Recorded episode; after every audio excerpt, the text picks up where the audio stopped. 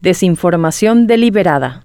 No es nuevo que en el Paraguay se hable de desinformación deliberada. Fue un arma durante la dictadura, es una herramienta para los políticos en sus conflictos particulares y se volvió una costumbre fatal en el gobierno de Mario Aldo Benítez. Gracias a ella, la incertidumbre se instaló en el día a día de todos los paraguayos desde la llegada de este gobierno, que terminará siendo el más impopular y abucheado de todos los tiempos. Pero ese era el objetivo, mantener dispersa la atención de los ciudadanos. Ahora resulta difícil creer que fue producto de un profundo estudio de la naturaleza de la sociedad paraguaya, realizada por eruditos y profesionales filósofos que entendieron que esa era la estrategia correcta. Más bien fue algo así como la única idea que tuvieron, la que funcionó en la dictadura y a la que se aferraron hasta ahora. A medida que triunfaban las fake news, la teoría de conspiración y los encendidos debates incipientes y estériles sobre si el COVID